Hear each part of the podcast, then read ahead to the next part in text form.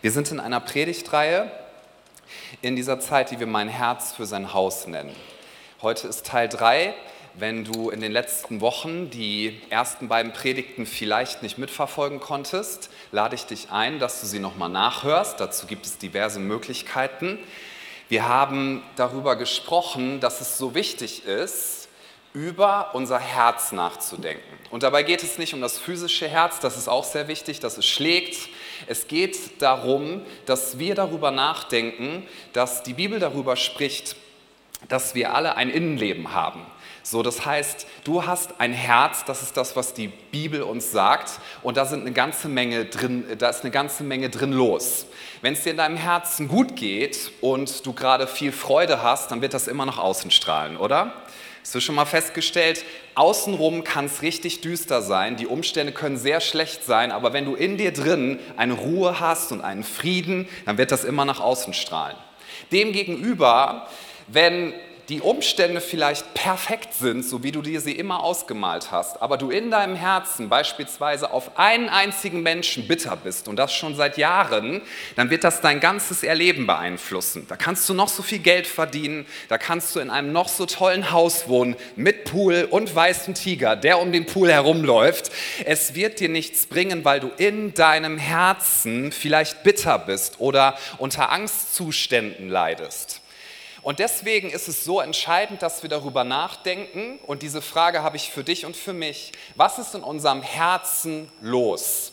Wir haben die letzten beiden Wochen darüber gesprochen, das möchte ich kurz nochmal wiederholen, dass wir zuallererst verstehen wollen, wie sehr Gott uns liebt und dass wir Gott lieben.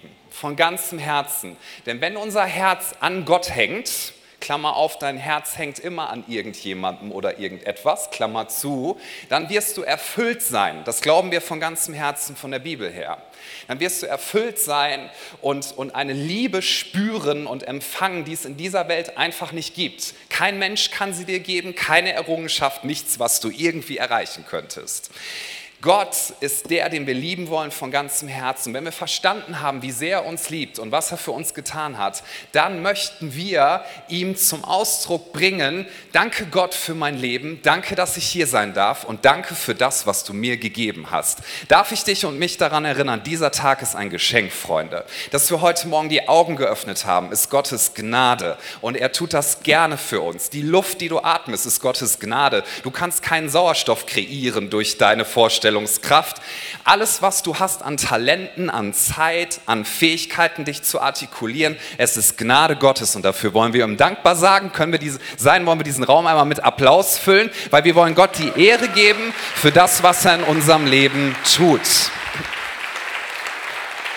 Es ist Gottes Gnade. Und wir haben letzte Woche, da hat Pastor Friedhelm drüber gesprochen, darüber nachgedacht, dass unser Herz dann erfüllt ist, wenn wir verstehen, die Welt dreht sich nicht um mich. Sag das nochmal deinem Nachbarn, dann sag sie bitte nicht, die Welt dreht sich nicht um mich, sondern die Welt dreht sich um Gott. Am Anfang steht in der Bibel, Gott schuf. Er steht am Anfang von allem. Wir sind nicht das Zentrum. Weißt du, wenn ein dreijähriges Kind denkt, dass es das Zentrum des Universums ist, das ist total süß, oder? Mit 30 ist das nicht mehr süß. Alle Eltern so, mit drei ist das auch nicht so. Naja, okay. Wir sind nicht das Zentrum des Universums, aber wenn wir das glauben, dann wird unser Herz in eine falsche Richtung sich bewegen. Und deswegen haben wir letzte Woche nochmal nachvollzogen, all das, was wir haben, das ist dazu da, damit wir es einbringen. Wir brauchen dich und du brauchst uns. Ich lese uns noch einmal diese Stelle 1. Petrus 2, zunächst Vers 5, da steht, lasst euch selbst als lebendige Steine in das Haus einfügen, das von Gott erbaut wird und von seinem Geist erfüllt ist. Du bist ein lebendiger Stein und ich auch. Dann steht in Vers 9 im selben Kapitel, ihr seid das von Gott erwählte Volk, ihr seid eine königliche Priesterschaft, eine heilige Nation ein Volk, das ihm allein gehört und den Auftrag hat, seine großen Taten zu verkünden. Die Taten dessen, der euch aus der Finsternis in sein wunderbares Licht gerufen hat. Lasst uns mit diesem Gedanken heute in die Predigt gehen und auch gerne in den weiteren Sonntag. Wir sind lebendige Steine. Wenn wir glauben, dass es Sinn macht, unser Leben auf uns zu fokussieren, dann sind wir wie Steine, die irgendwo für sich allein rumliegen. Und für alle, die beeindruckende Architektur mögen, Ich bin jetzt kein Architekt, so wie die Anke, die ist Architektin von Beruf. Ja, ich bin kein Architekt, aber ich habe durchaus eine, eine, ein Gespür dafür, wenn ich vor einem Gebäude stehe, was vielleicht hunderte von Jahren hat es gebraucht, um das zu erbauen. Du stehst davor und ich habe ehrlich gesagt noch nie gedacht, wow, siehst du diesen einzelnen Stein? Ja, vielleicht ist der ein bisschen besonders angemalt, sondern das Gebäude, das ist dann beeindruckend, wenn du einen Schritt zurücktrittst und dir das anschaust und denkst, wow, das gesamte ist wunderschön. Darf ich dir und mir heute Morgen sagen, das Wort Gottes gibt uns mit, du wirst dann erfüllt sein, wenn du verstehst, dass du dann richtig Sinn machst, dass dein Leben richtig Sinn macht, wenn du dich einfügen lässt in ein Gebäude. Ich bin ein Stein, du bist ein Stein, wir sind voneinander sogar abhängig, das ist etwas Gutes, davor müssen wir keine Angst haben. Und wenn du dich einbringst, dann ist das Geniale folgendes, noch eine kleine Lektion, die ich gelernt habe über Steine, als ich darüber nachgedacht habe.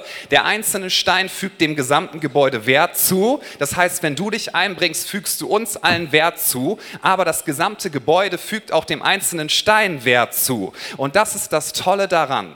Nächster Gedanke, du bist immer irgendwie irgendwo eingefügt, denn wir Menschen können gar nicht anders. Und ich möchte dich fragen, ich werde das jetzt nicht zu sehr auswalzen, in was für ein Gebäude bist du eingefügt? Ist es Gottes Sache oder ist es eine andere Sache? Denn irgendwo wirst du dich einbringen.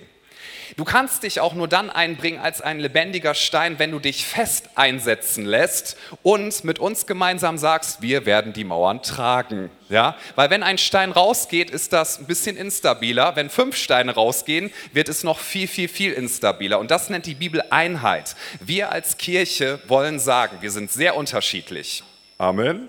Wir haben unterschiedliche Begabungen, das ist toll. Und manchmal, weil wir so unterschiedlich sind, kann es auch passieren, dass wir uns mal auf die Nerven gehen. Da hat einer Amen gesagt. Wer bist du?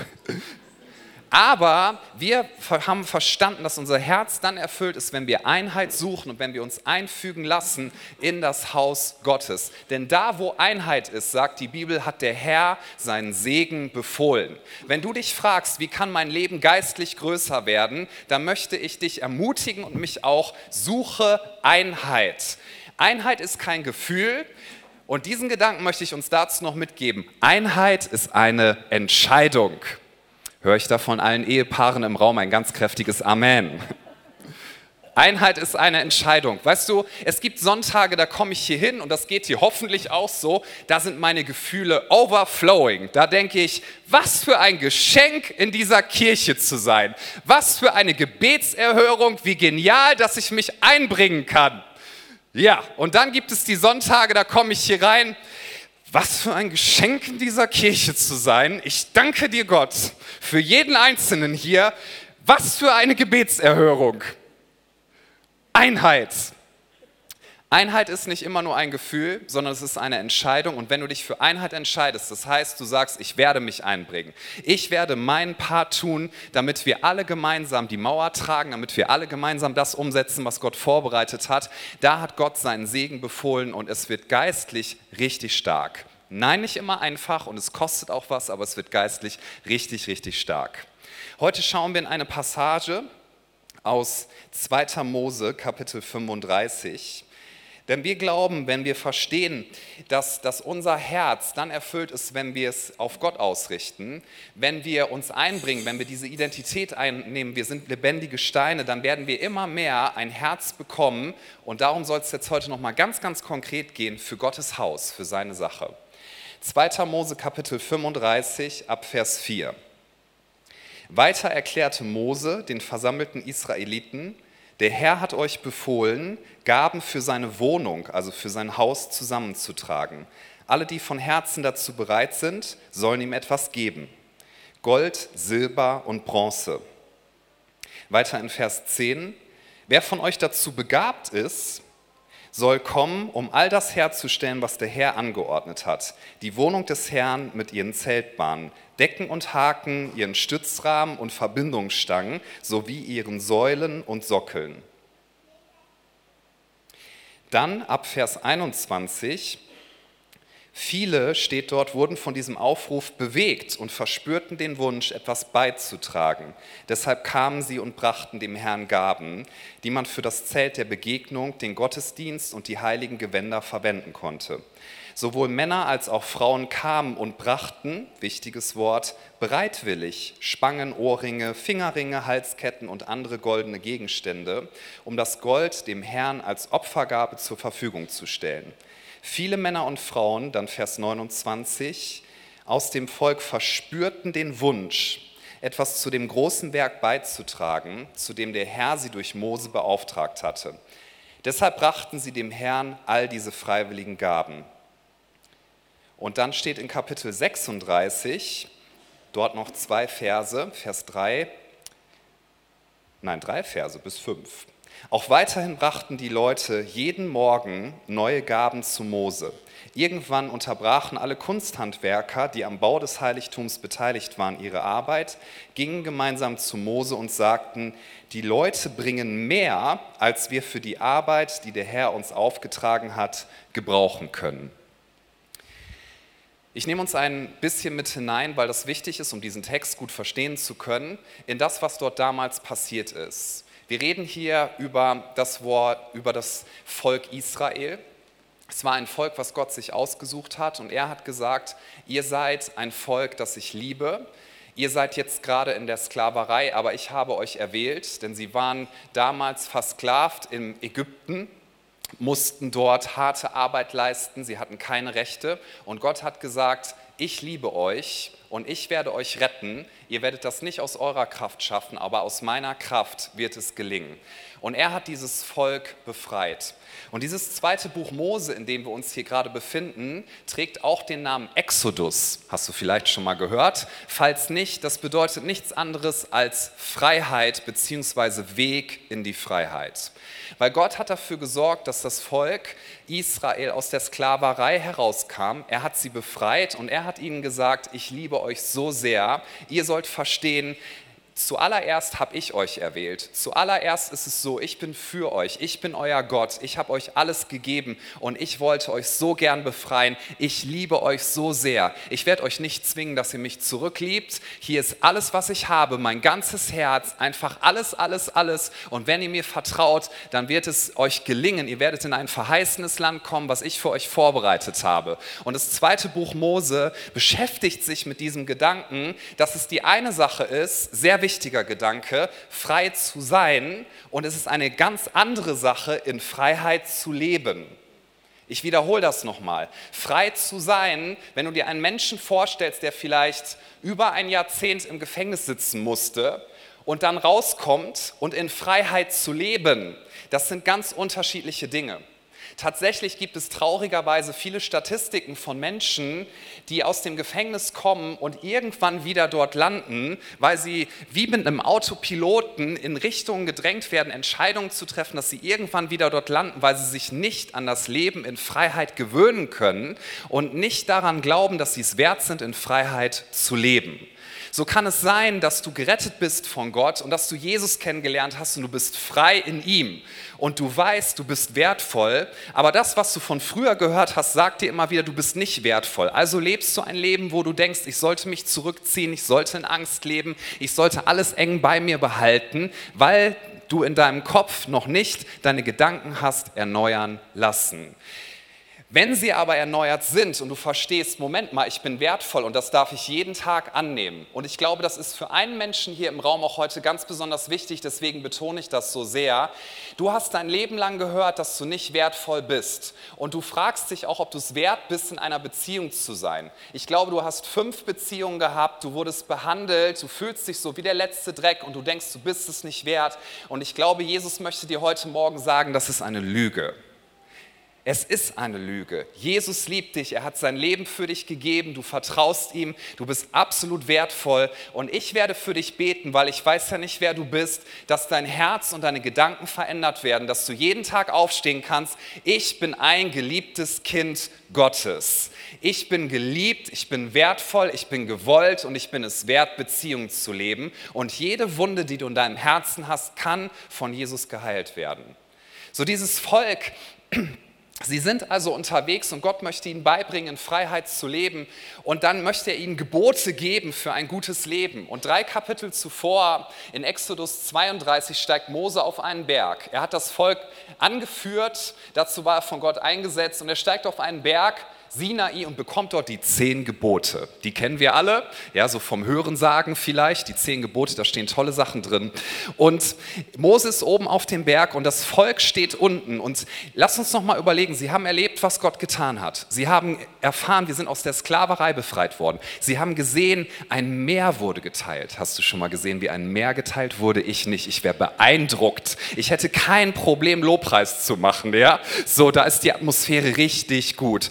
Und und sie stehen dort am Berg und sie wissen, Mose geht dort hoch und dann wird er wieder runterkommen mit dem, was Gott uns jetzt als nächstes sagt. Und sie stehen unten und sie haben Angst in ihrem Herzen, weil sie noch nicht Freiheit komplett in ihrem Herzen haben. Und sie sagen, was ist, wenn Mose nicht wiederkommt? Was ist, wenn Gott nicht mehr für uns ist? Wir brauchen, und dann haben sie eine ganz tolle Idee, ein goldenes Kalb.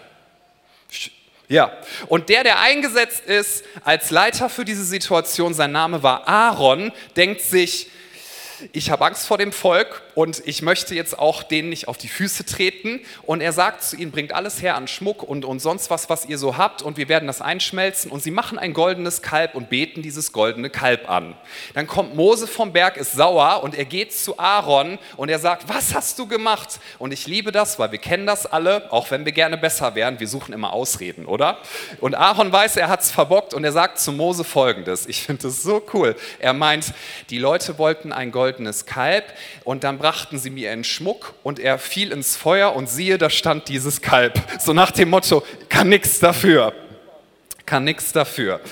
Und Mose sorgt dafür, weil Gott ist richtig zornig, er ist richtig gekränkt, ja, und sagt, ich habe so viel für euch getan und ihr fangt an, dieses Kalb anzubeten. Und er sagt sogar, in meinem heiligen Zorn, ich kann dieses Volk nicht mehr sehen, ich werde es verstoßen und Mose mit dir, denn du bist mir treu, werde ich ein neues Volk starten. Und Mose sagt, nein Gott, das kannst du nicht tun. Er erinnert Gott an seine Güte, an seine Gnade und Gott ist gnädig. Und in diesem Kapitel, wo wir gerade ein paar Verse durchgegangen sind, ist etwas passiert in dem Herzen des Volkes. Und mein Gebet ist, dass das heute auch in unseren Herzen passiert. Sie sind Gott so dankbar und sie sagen sich Folgendes. Weder die Angst, zu kurz zu kommen, wird mein Herz leiten, noch Menschenfurcht wird mein Herz leiten in irgendeine Richtung, sondern Dankbarkeit gegenüber Gott und die Liebe zu meinem Gott, der für mich ist, der bei mir ist, der mir mein Leben geschenkt hat, das wird mein Herz leiten und meine Entscheidungen leiten. Und sie kommen und Gott hat gesagt, baut mir eine Wohnung und sie bringen es freiwillig, sie bringen es aus ganzem Herzen. Und so steht hier am Ende, dass dann die Bauleute irgendwann gesagt haben, die bringen sogar zu viel, wir kommen gar nicht hinterher, das hier alles zu verarbeiten. Sprich, die Dankbarkeit, die hier zum Ausdruck kommt, das ist das Kernelement, was die Bibel uns nahelegen möchte. Wenn du ein erfülltes Leben haben möchtest, wenn du erleben möchtest, dass Gott in deinem Leben wirkt, wenn du erleben möchtest, dass du dich veränderst in deinem Herzen, der Schlüssel dazu ist echte Dankbarkeit. Ein paar Gedanken zum Thema Dankbarkeit, Gedanken zu Dankbarkeit. Dankbarkeit führt dich immer irgendwo hin, genauso wie Bitterkeit dich immer irgendwo hinführt, genauso wie Menschenfurcht dich immer irgendwo hinführt, genauso wie Hass dich immer irgendwo hinführt, weil du eine Haltung hast, eine Gewohnheit, immer bestimmte Dinge zu denken und immer bestimmte Dinge zu tun. Wenn zum Beispiel ein Mensch dich verletzt, das haben wir alle schon erfahren, haben wir alles schon erlebt, das ist nicht schön. Und übrigens, wir dürfen uns auch immer mal wieder vor Augen führen, ganz demütig, wir haben auch schon Menschen verletzt. Hoffentlich, weil wir es nicht wollten. So aber sagen wir, ein Mensch hat dich verletzt und du triffst die Entscheidung, ich werde diesen Menschen hassen. Ist vielleicht erst ein kleiner Gedanke, aber am nächsten Tag denkst du wieder, dieser Mensch ist, ich, ich hasse ihn. Dritter Tag, vierter Tag, in deinem Herzen wird sich etwas verfestigen, es wird sich ausbreiten und dein Leben wird kleiner werden, deine Vision wird kleiner werden, dein, dein Spielraum wird kleiner werden, weil du dich entschieden hast, in deinem Herzen Hass zu hegen. Und das ist kein Vorwurf, sondern es ist etwas, wovor die Bibel uns warnt. Nicht geizig zu sein, nicht zu hassen, keine Bitterkeit zu haben. Denn diese einzelnen Entscheidungen jeden Tag, wo du dein Herz hinbewegst, führen dich irgendwo hin. Darf ich mal fragen, wer hier im Raum hat eine PayPal-Karte? Ich nicht. Meldet euch ruhig, ist okay, ich mache nichts mit euch. Ja? Ich war diese Woche wieder bei DM, die fragen mich immer, ob ich eine PayPal-Karte habe und die sind so enttäuscht. PayPal, pay, Payback, nicht PayPal. Payback. Ja, guck mal, ich muss hier wieder ankommen. Ja. Ich meine Payback, nochmal die Meldung. Payback-Karte. Ja, PayPal ist das Falsche. Payback, Payback. Payback, ich habe es dreimal gesagt, jetzt sitzt es. Der Gedanke dahinter ist, und ich habe das nicht, ich weiß nicht, was man, was man dann am Ende kriegt, du sammelst Punkte, ja, immer wieder bei jedem Einkauf und irgendwann führt dich dieses Punktesammeln an einen bestimmten Ort, wo du dir was Nettes aussuchen darfst. Ich weiß nicht, was es da gibt, vielleicht eine Heizdecke oder so. Wir haben Heizdecken, ja. Ich schäme mich der Heizdecke nicht, weil sie hilft im Winter. Okay, eine Payback-Karte. Oder ich bin zum Beispiel Mitglied in diversen Döner-Treue-Programmen in NRW. Das ist kein Scherz. Ich sammle Dönerstempel und irgendwann, gibt es leider noch nicht beim Wuppergrill, führen diese Stempel auf der Karte irgendwo hin. Nämlich, dass ich einen Gratis-Döner kriege. Wie genial. Und sie mich als Kunden binden, aber das ist mir egal, weil das schmeckt so gut. Deine Gedanken und deine Taten führen dich irgendwo hin. Führen dich irgendwo hin. Und wenn du Bitterkeit in deinem Herzen hegst und Gott dir sagt, vergib, dann tut er das nicht, weil er dich irgendwie ärgern möchte, sondern weil Gott weiß, wie du wirklich ein erfülltes Leben führst. Und das wirst du nicht tun, wenn du Bitterkeit und Hass in deinem Leben hast und behältst. Oder Geiz. Guck mal, wenn Gott in der Bibel sagt, gib von dem Geld weg, was du hast. Geld ist ja immer so ein Thema in der Kirche. Ne? Ich rede jetzt mal ganz deutlich über Geld. Du musst Gott gar nichts geben und du musst dieser Kirche gar nichts geben. Den Gedanken müssen können wir streichen. Amen. Du musst gar nichts geben. Ich spreche jetzt mal nur von mir. Jesus Christus hat sein Leben für mich gegeben, ohne mich zu zwingen, dass ich darauf reagieren muss.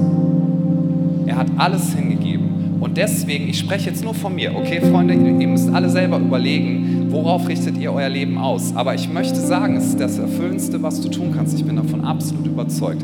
Jesus hat sein Leben für mich gegeben. Und als ich das verstanden habe, habe ich gesagt, alles, was ich habe, das kommt ja von dir. Und ich möchte dir vertrauen, dass du am besten weißt, wie ich es einsetze. Jesus braucht mein Geld nicht. Er braucht auch an sich meine Begabung nicht. Aber er möchte sie gebrauchen, damit ich Teil werde von einer Sache, die über meine ganz, ganz kleine Welt hinausgeht. Und deswegen gebe ich gerne aus Dankbarkeit, aus echter Dankbarkeit.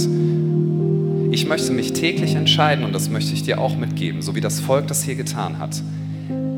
Aus Dankbarkeit niemals zu vergessen, wie groß und wie gut mein Gott ist. Aus Dankbarkeit niemals zu vergessen, was Jesus für mich getan hat. Und dann möchte ich fragen, Jesus, wenn du so gut bist, irgendeine Autorität wirst du immer im Leben haben können verschiedene Sachen sein. Menschen, denen du dich unterordnest, Menschen, vor denen du Angst hast, Thema Menschenfurcht. Ja. Es können Dinge sein, die du fürchtest. Du ordnest dich immer irgendwas unter. Ich ordne mich Jesus Christus unter, weil er mich nicht zwingt und weil er eine gute Autorität ist. Man sagt ja heute oft, ähm, dass wir ein Autoritätsproblem haben. Ich glaube, wir haben kein Autoritätsproblem, sondern wir haben ein Problem damit, Autorität zu vertrauen, weil wir wissen alle, dass gute Autorität etwas Wichtiges ist.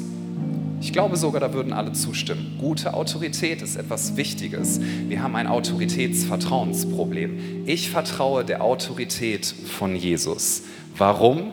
Weil er nicht von seinem Thron im Himmel mich irgendwie anonym gerettet hat, sondern in die Niederung dieser Welt gegangen ist, in meine tiefste Dunkelheit gegangen ist, in meine Abgründe gegangen ist und er hat den Preis dafür bezahlt mit seinem Leben. Deswegen vertraue ich Jesus Christus. Und weißt du, worüber Jesus am meisten geredet hat? Unter anderem über Geld.